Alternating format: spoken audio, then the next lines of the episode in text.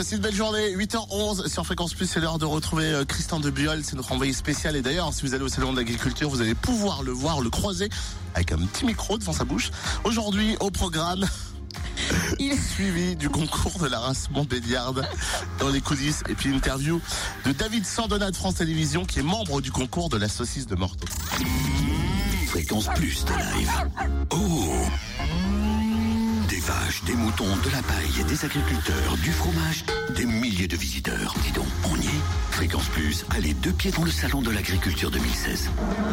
Alors au cœur du hall 1 ici, elles sont là, enfin elles devraient être là les Montbéliardes parce que elles sont actuellement sur le ring, c'est la fin du concours.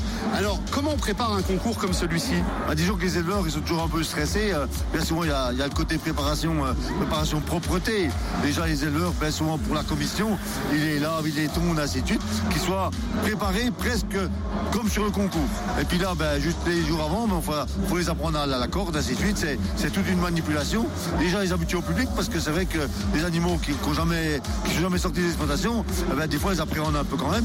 Quand ils arrivent sur le ring, ça fait un peu, un peu, un peu la foire, c'est, pas, quand même pas, bien, pas bien voir. Je me suis laissé dire que derrière des petites portes sur les côtés du salon, il y avait une grosse ambiance dans la partie agriculteur. C'est vrai bah, Disons qu'il y a le côté festif, c'est logique. Hein.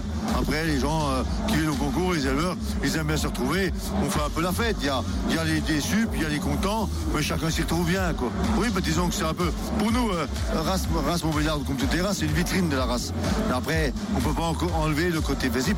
Puis la passion des éleveurs, ben, elle s'exprime bien, et puis ça s'encourage d'une année à l'autre. Et il n'y a pas de hiérarchie, parce que ça tourne beaucoup. Les éleveurs, il y en a qui sont venus, il y en a d'autres qui viennent, puis ainsi de suite.